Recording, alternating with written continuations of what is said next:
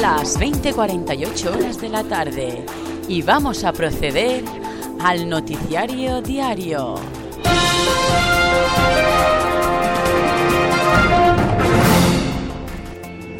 Según Rajoy, eh, rechazará cualquier negociación tras el fracaso de la consulta. Más, si la Fiscalía actúa, dará una imagen dramática de España. Juncker anunciará una revolución fiscal tras el caso luxemburgués. Hacienda pagará el 25% de la extra de 2012 a los funcionarios en enero. Y hasta aquí los anuncios de hoy. Volvemos con luego con un poquito de música de Paraíso Insle Time.